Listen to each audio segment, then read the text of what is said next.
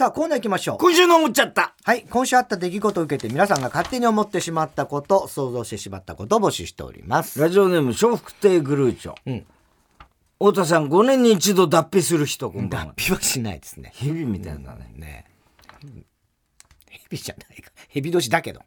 みちょぱが、うん報道番組の初 MC を務める。あ、なんかニュースになってた。あ、そう。どこでやんの TBS、TBS。あ、TBS やんの、それ特番かなんかじゃなかったかな？うん。ああという記事を見て思っちゃった。んみちょぱって報道番組の MC の仕事が入ってきた時不安そうな顔でマネージャーに「これ後ろにデーブさんはいないよね」って確認をしたと思う。いつもね、サンジャポのと変わんねえじゃねえかもええ斜め後ろぐらいにデイブさんいるからね。うざいんだよ、ええうざい絡みをしてそうそう、うざからにするからね。みちょぱ全然相手してないもんな、うん。うまいよ、みちょぱは、その辺は。ラジオネームどうにもならんよ、ん太田さんエレカシの宮本浩次さんの愛称が宮治ということを知ってから目玉の親父のことを目立ちと呼んでる人 目立ち目だじ。いや、言わないでしょ。宮本浩次。ね。うんうん。宮治宮治。えー、あ宮崎駿監督の新作おう「君たちはどう生きるか」ん。が公開されて思っちゃった、うん。もしこの作品のタイトルが「君たちはどう生きるか」ではなく「君たちはジョー・ミチルか」だったら、ポスターに載っているのも鳥ではなくイルカに乗った少年になってい じゃあ、るジョー・ミチルなんだね。じゃあ、もうジョー・君たちはジョョー・ミチルか。そうですって、おしまいだよ。ねこれどうなんだろうね。あのすごい声優陣だったね。あ蓋を開けてみたらね。キムタクとか。うん、すごいでしょ？うん、であと「ビバンが俺見たけど。あ、見た？ああ、すごいね。すごい。またもう映画並みのあれだようんうん。うん本当に。なんかもう大本当に大冒険みたいな感じで、あのーあれはどこな架空の国なのかなんかしないけど、あのーそこもうオールロケだからさ、ん砂漠地帯からだーっと、あの堺雅人がさマサンドさ酒井雅人じゃなくて？堺雅人？マサンド雅人っていうのはあれ、ええ。なんでマサンドなの？酒井正人って書くでしょ。いや、マサ、うん、そうだよ。マサンドって読むのかと思うんですよいやいや、なんで和コード的な感じになってるけど。和コードではないと思うけど。すごいよ。阿部寛とさ、うん。あのこう救い出したのかしてもうダーッとこう、うん全然わかんない。ねそれね聞いてても。大変だビバン面白い。ビバンビバンビバン っていう感じで面白い 全然わかんない。全然面白そうじゃない。あれが面白かった最高の教師、最高の教師。うん、松岡真優とああああ芦田愛菜はいはいはいはい。芦田愛菜と松岡もう名女優のぶつかり合いでさ、はいはいはい。芦田愛菜がもうさもうすごいんだよもう泣くの。泣きのなんつうの、うんうん。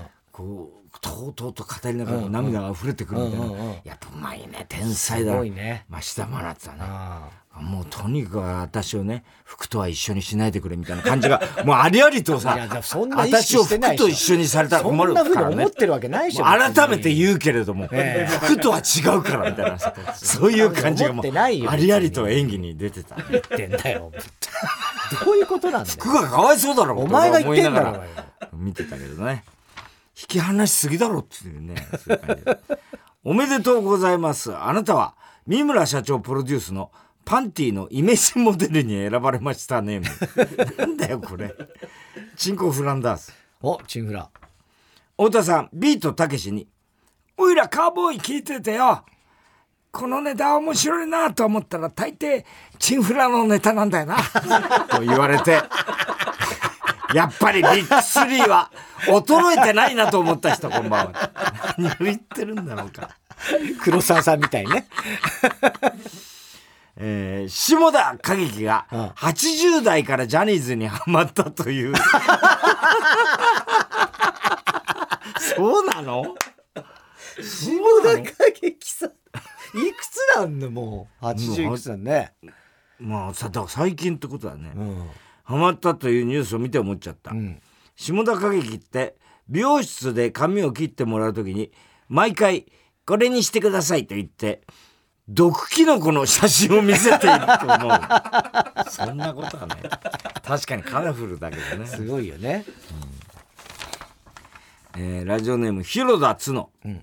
太田さん、佐古文夫の YouTube チャンネルで、お互いの似顔絵を描き合ってた人。なんだよ、それよ。出たことないよ。佐古文夫の YouTube チャンネルあんだかちょっと知らないけども。ネットフリックスで配信されている、アーノルド・シュワルツェネッガーの歩みと素顔に迫るドキュメンタリー、よアーノルドアーノルド。やってんだね、ねを見て思っちゃった。んきっと子供の頃のシュワちゃんって、お母さんから、陽光炉に入ったら肩まで使って、10数えるまで出ちゃダメよと教えられてたと思う。そんな教育だよ。陽光炉に肩まで浸からない。母親の教育だったんだ、あれ。ねえ。なんでターミネーターなんだよ、もちょっとなんだろう、これ、アーノルドすごいねう。。ねえ。すごいねて。離婚しようよ見てるからな、今な。ちょっとなかなかそっち。離婚しようよね。うん。ああ、なんかうちもなんか見てたよ。今すげえ話題なんだよね。ねもう、工藤官とあの、あれですよ。おい静か。共同脚あそっ。かそっか。すごいんですよ、もう。誰だっけ離婚しようよ。あの、あのー、なんだっけ、あの女の子。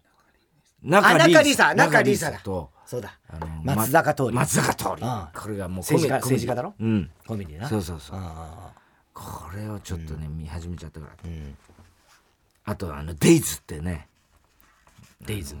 福島原発あの、はいはいはい。あの事故を、本当しいわゆるあのなんつうのあの最終報告書事故調のね、報告書とあとあのあれなんかいくつかの、その本を題材に克明にうん。書いたやつをさ、ん。あれが役所さんがや役所ああ、役所さんね。吉田調査、吉田調査を、あの克明に調べて書いたやつを役所広司さんが吉田所長の役でやってるあやってんだ。これが見事あってさ、はい見ちゃった。ず一気に見ちゃった、一気に見た。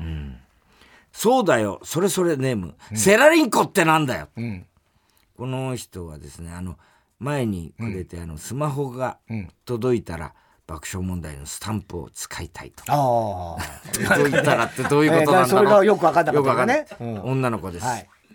17歳の女の17子歳。うん。高あ2りぐらい？がたいよね。ねたった一人の多分17歳のリスナーでしょうね。え。いや、そんなことはないでしょ、別に。どうですか、え太田さん実はこっそりあららの呪文を踊っている人こんばんは。え踊ってないですよ。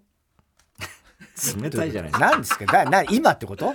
実はこっそり密かにね。密かに、うん。いやいや、全然踊れない。家家で。で踊ってないですよ。パパイヤ鈴木がいないと踊れないです踊れないです目の前にパパイヤ鈴木がいてくんないと、そうそうそう。えー友達と LINE をしてて思っちゃった、あもう届いたんだね LINE してるんだからね。まだまだスマホ初心者の私はいつものように友達と LINE をしているが、既読がついた瞬間何を書かれるかが怖くてもしかしたら何か嫌われるのようなことを、嫌われるようなことを書いたんじゃないかと心臓バクバクになる。うわーすごいね。止まるんじゃねえぞ。言っ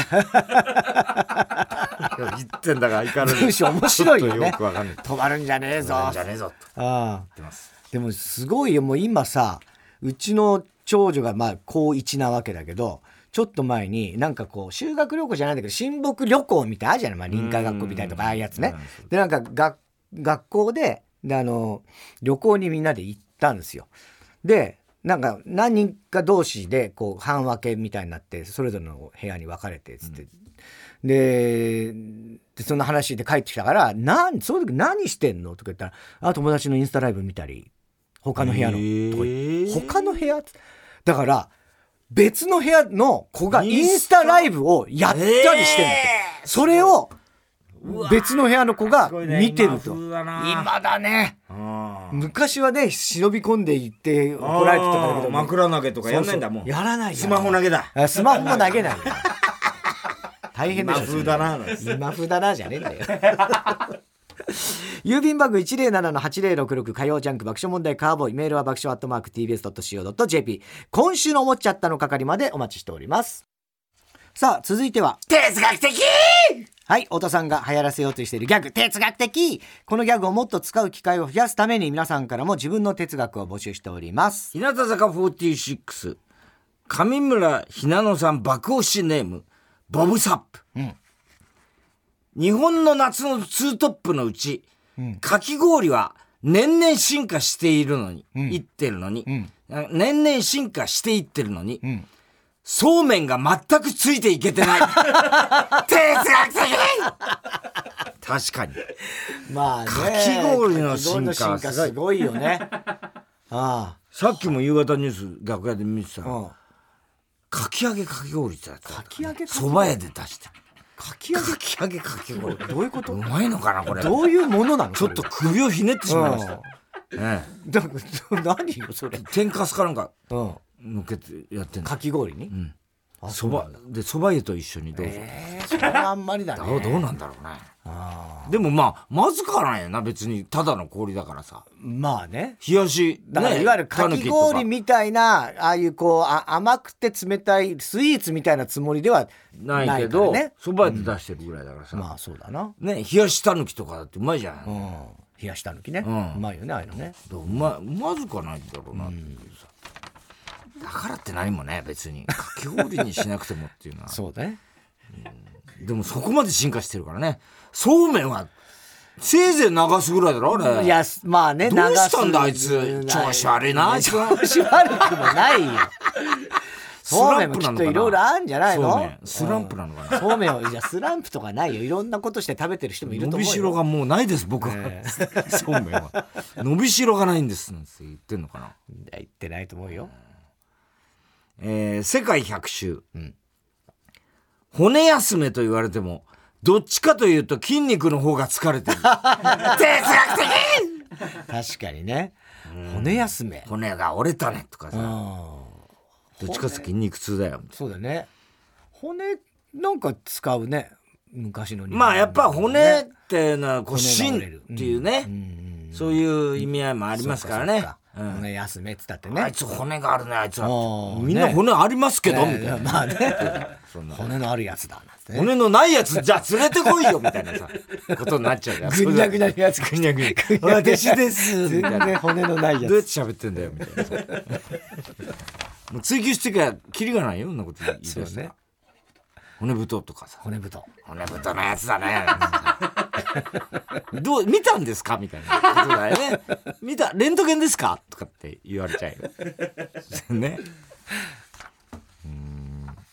なんか もう出てこない。もうもう骨トークは出てこないよ。どうにもならんよ。あ誰の記憶の底にも必ず収入源がわからない近所のおじさんがいる。哲学的！いるね。いるんだろうな近所のおじさんね。近所のおじさん。確かに。近所のバカとね。まあね。いやまあだからまあイコールだったりもするのかもわかんないけど確かにな。子供の頃なんて近所のおじさんの職業なんか全員知らないよね。ほぼ。確かに、ね、なんとか屋さんとかじゃない限り。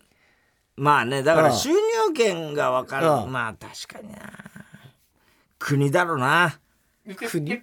うん。収入源？公務員ってこと？違う違う。まあいいや、えーどうにもならんよ。うん捨てるのはもったいないから取っておいたけど結局ほとんど使わない。それでも捨てようとまではならない。ランキング。第1位は、冷蔵庫の中のちっちゃな保冷剤である。あー哲学的！これは冷凍庫だ。冷凍庫ね保冷剤ね、これはうちは結構あそうですか、うんあのちっちゃいのとかそもの保冷剤なんか入ってますか？常に入ってて。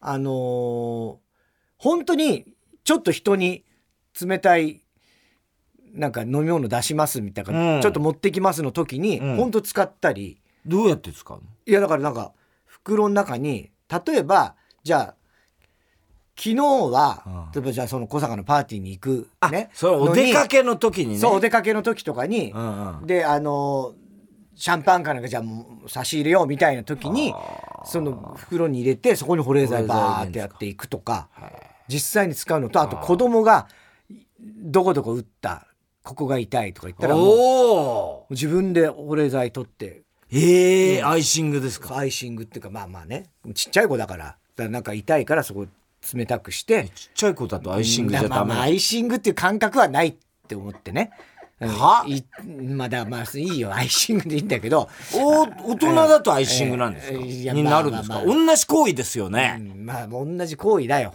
えー同じ行為だけど。じゃあなんで今いやだからアイシングっていう感覚として感覚言葉も知らないしっていう感覚で今それが子供目線ですよね、それは、だからわ我々大人同士で話してる時になんでそれが？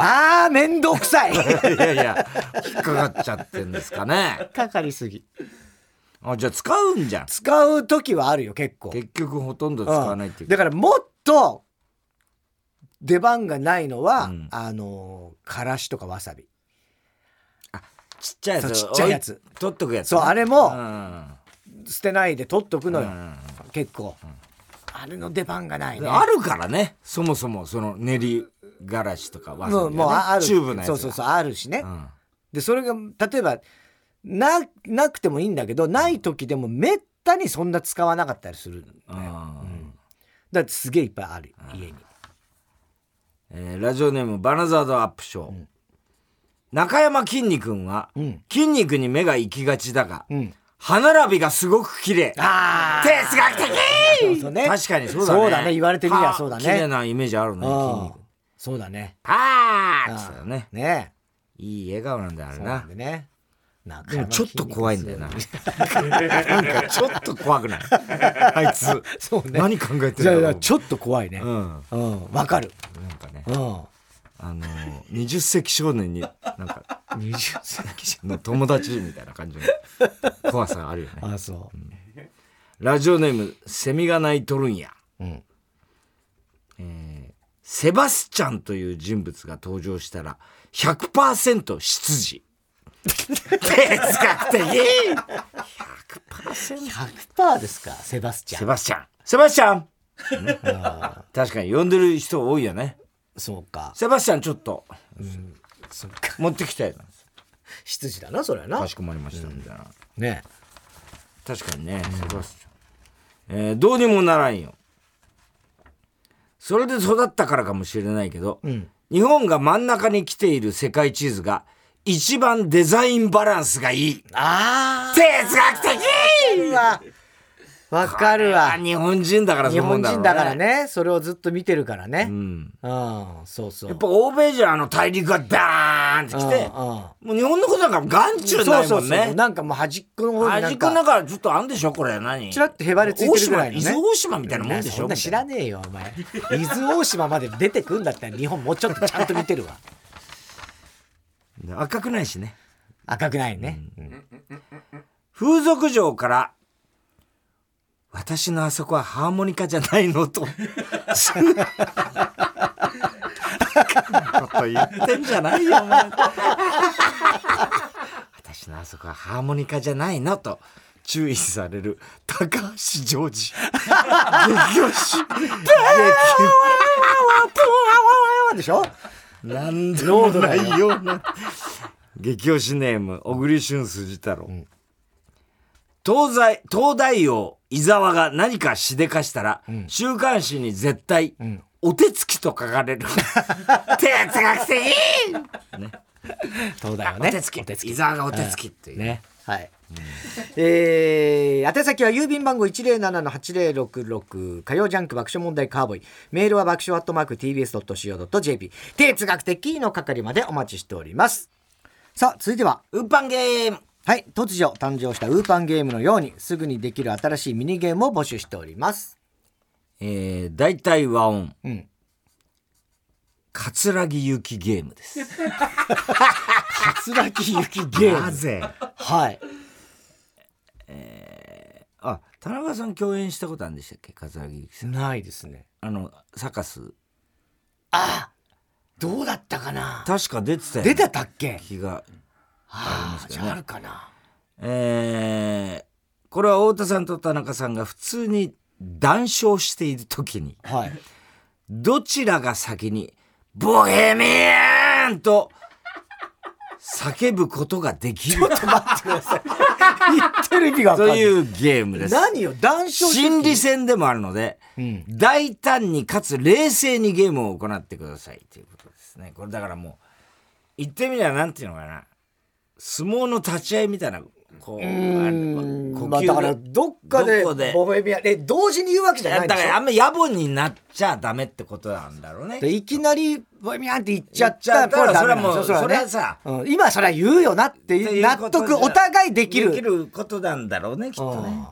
だからやっぱ桂木さんってやっぱこのね、あのハスキーな声がやっぱりさすごい。そう、だからこの声は、本当にちょっと桂木由紀さんしか、当時いなくて、中村あゆみ。桂木中村あゆみはちょっとねその後出てきて。出てきたけどね。うん。あの翼の折れたエンジェルでね。翼の折れたエンジェルは、あれだねそれこそほら俺たちのよく言ってたタンバリンのねあのウエットレスの女の子なんとかちゃんって女の子。女の子うがん。可愛いねあの女の子がよく俺ポスターを。ポス私の知り合いで中村あゆみちゃんと今度出るんですけど、うんボヘミアン いやいやそういうことでしょじゃそういうことなんだろうけど。だから、それを言ったら、それを言ったらさ、絶対さ、あの、なんつうの、それでお前が勝ちってなるのは、ちょっと、ボヘミアン。いやちょっと待ってそれはずるいよ今ゲームが一旦終わってるボールデッド、ボールデッドですよね、今ね。野球で言うならね。ボールデッドですよそうですそうだね。それは反則ですよそれは反則ね。で今はその談笑タイムじゃないってことね。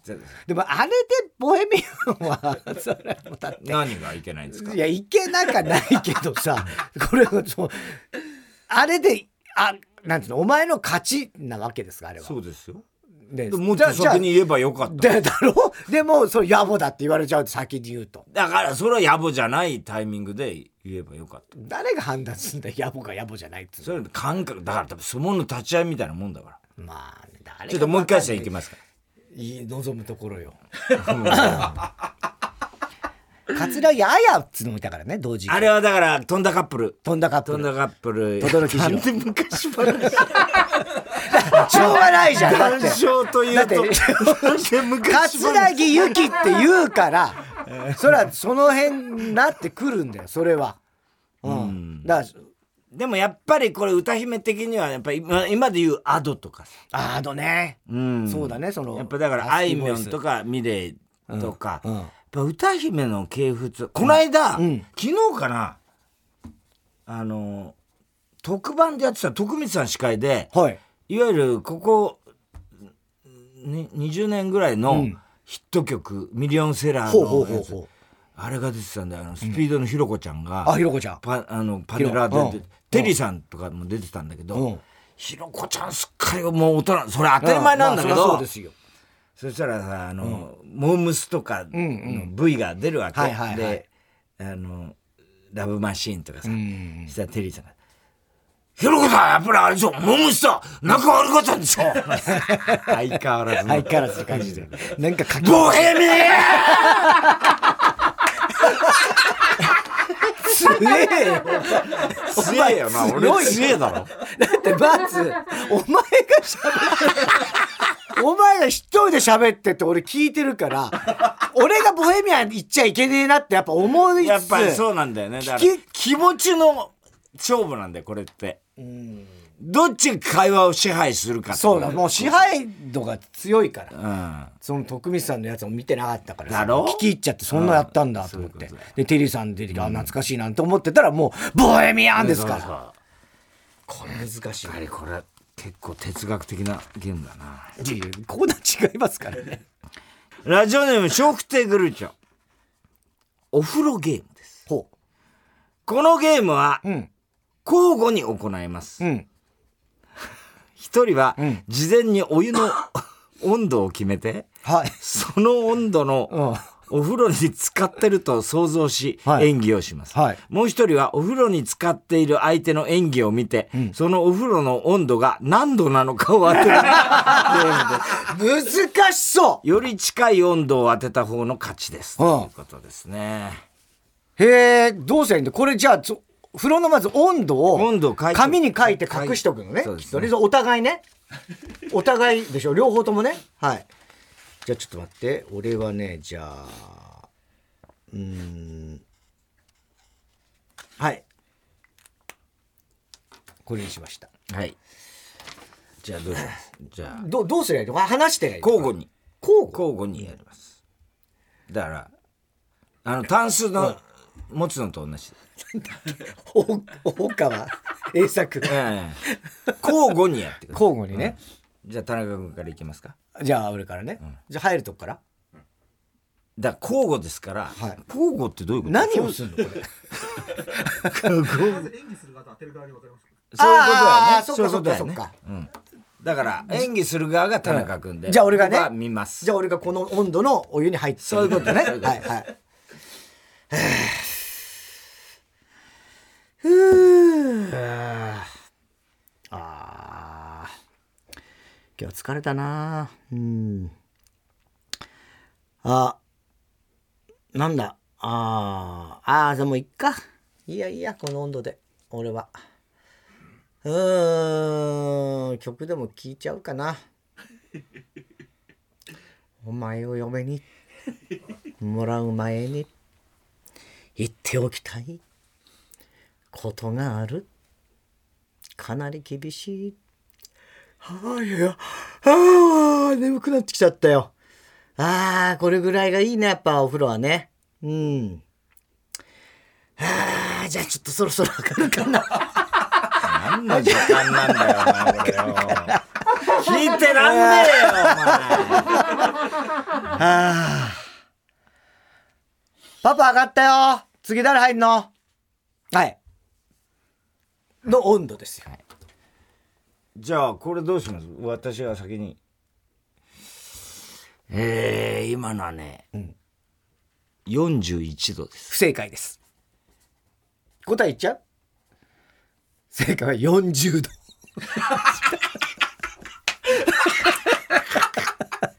惜しかったんだけどね。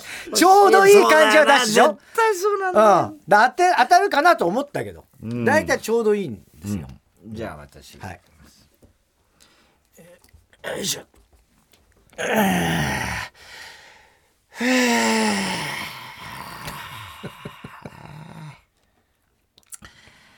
はいった。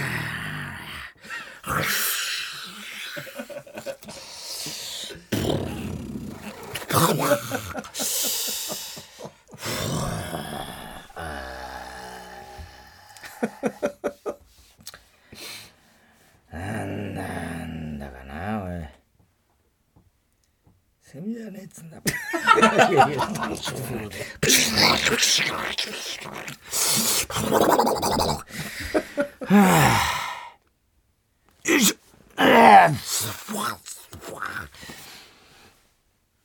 以上はい、以上。えー、42度不正解です。ちょうどいい感じだったよね今ね40度です。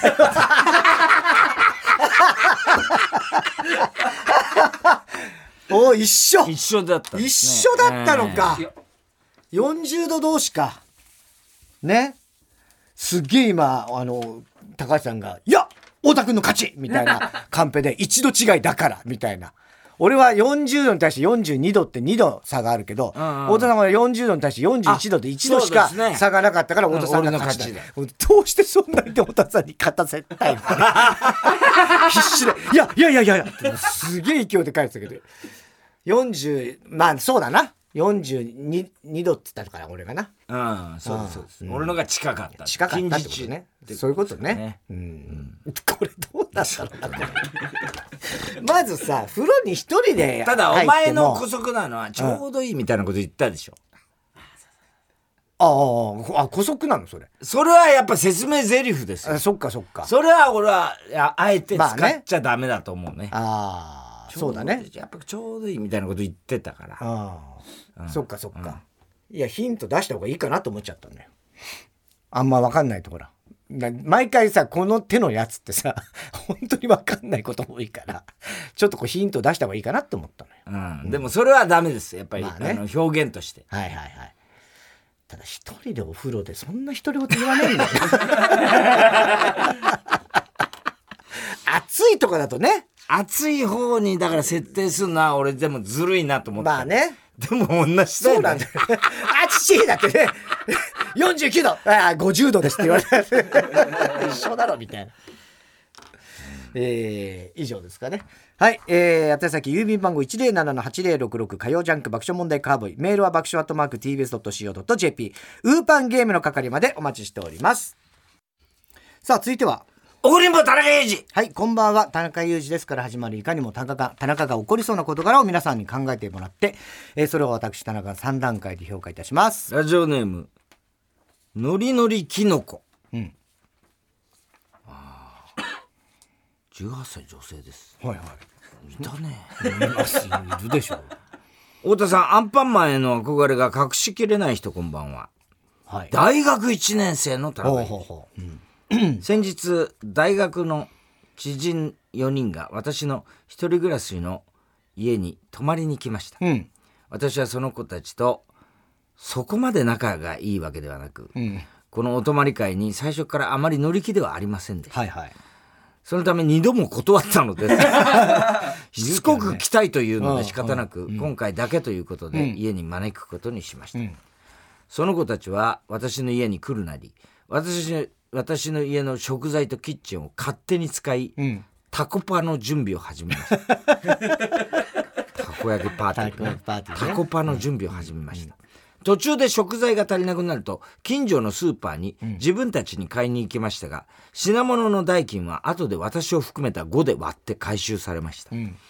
ん食事中も4人はテンションが上がって、床に食べ物をこぼしたり、果物の汁をボトボト落としても拭こうともしません。え？私が注意すると拭きは,、拭きはしますが、今度はベトベトの手で家のあちこちを触られました。あら。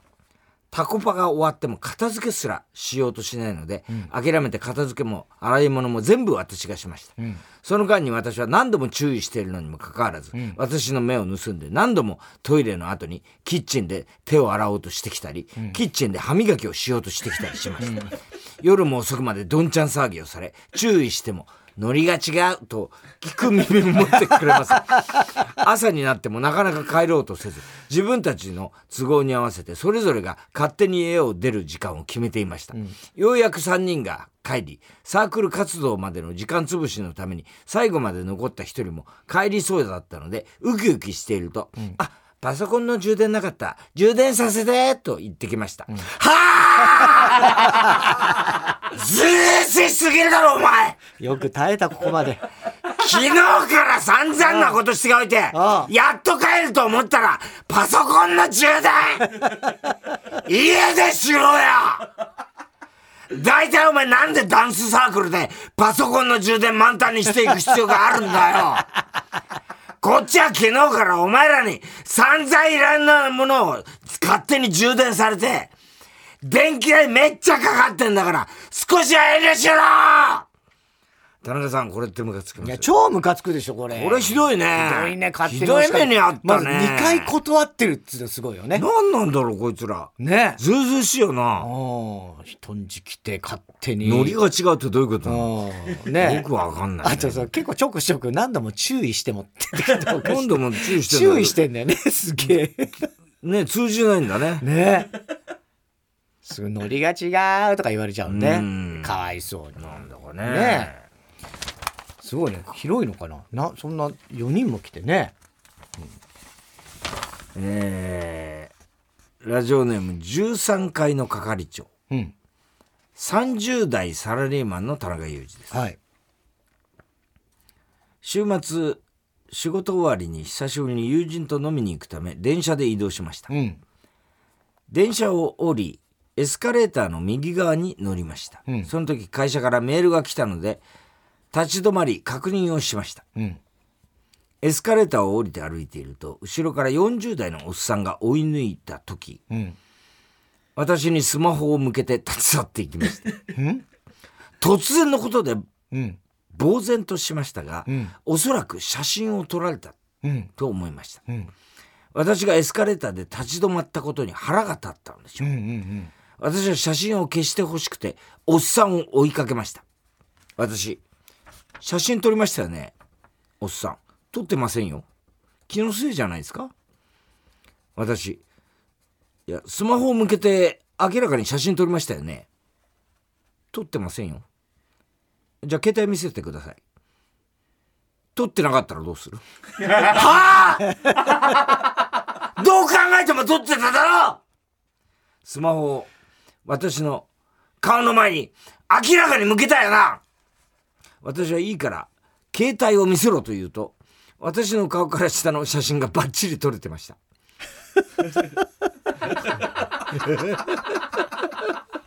私写真撮ってますよねおっさん。あなたの写真という証拠は？はあ！写真のデータが数分前で、私と同じ服を着ている 写真は私だろうふざけんな写真を消してください。おっさん。お前が通過する右側に止まったってことは、それなりに覚悟してるってことだろう。だから写真を撮った。何が悪いはあ そもそもエスカレーターは、2列に並んだでってポスターが貼ってあるだろう。お年寄りや杖をついてる人がいた時どうするつもりなんだよ。急いでいるなら階段かエレベーターつぶ使えよ。そもそも写真撮って立ち止ま、立ち去るような卑怯なことをするなら、直接文句を言ってこいよ。それから私とおっさんの言い争いが続き、うん、駅員さんが仲裁に入って、写真を消させることができました。おっさんは、去り際、こういうトラブルになるからお互い気をつけような。と言い、私の肩を2回、ポンポンと叩き、去っていきました。はぁ絡んできたのはお前だろお前が写真を撮らなかったら何にもなかっただろそもそもエスカレーターは2列に並んで乗るものなんだよ。お前の考え方がおかしいのかわからないのか。しかも最後にお互い悪かったから気をつけようみたいな意味不明なこと言ってるんじゃねえよ、うん、田中さんこれって超ムカつきますよ、ね、はい超ムカつきますね。まあ最初よく分かんなかったよエスカレーターって立ち回るだから要は追い越し車線みたいなところでそれの考えはもうダメなんですよね、そうそうね、うん、でもそうじゃないね。最初のペンギンに、ファーストペンギンになりましょうみたいな時代になってますからね、今ね、うん、ああでもそれは嫌だな写真。でもなんでそそいつ写真を撮ってどうにもなるわけでもないからね。まして下半身しか撮れてないよくわかんないですけどね。逆にあのいやらしい方だったねね。かもしれないと思っちゃう、うんえー、郵便番号 107-8066TBS ラジオ火曜ジャンク爆笑問題カーボーイ。メールは爆笑アットマーク TBS.CO.JP 住所氏名も忘れなく。怒りんぼ田中裕二。そしてどの曲のどの部分にいつのどの田中のセリフをくっつけて例かを書いて送ってください。CD 田中のコーナーまでおはきメールお待ちしております。